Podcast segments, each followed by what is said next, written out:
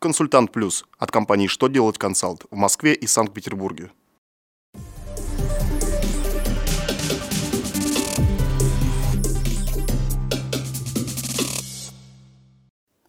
Добрый день! Для вас работает служба информации телеканала «Что делать ТВ». В студии Александр Трифонов и в этом выпуске вы узнаете.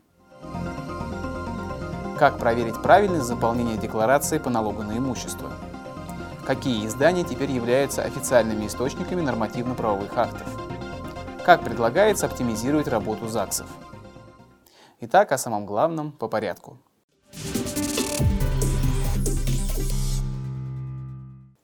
Не так давно Федеральная налоговая служба утвердила новые формы налоговой декларации и налогового расчета по авансовому платежу по налогу на имущество организаций, которые станут обязательными, начиная с отчетности, представляемой по итогам 2017 года. Теперь налоговая служба разработала контрольные соотношения к этим формам и направила их налоговым органам для руководства в работе. Контрольные соотношения будут полезны и налогоплательщикам. С их помощью они смогут проверить правильность заполнения декларации и расчетов.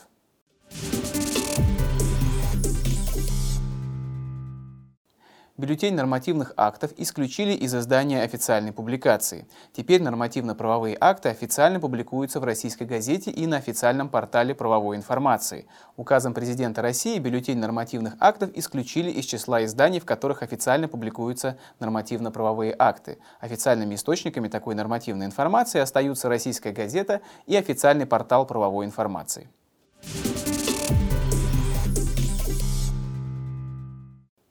Минюст России провел совещание с представителями ведомств по практическим вопросам, связанных с созданием реестра актов гражданского состояния. Единый реестр должен упорядочить и привести к единообразию работу с актовыми записями и повысить качество услуг населению. С введением единого реестра у граждан появится возможность обратиться в ЗАГС по месту жительства, а не в тот, где делалась та или иная запись на бумаге. Между органами ЗАГСа должно наладиться электронное взаимодействие с единой базой, что сократит время получения госуслуги.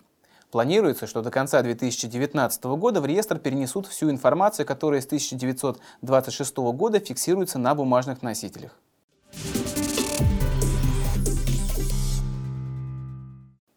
На этом у меня вся информация. Я благодарю вас за внимание и до новых встреч.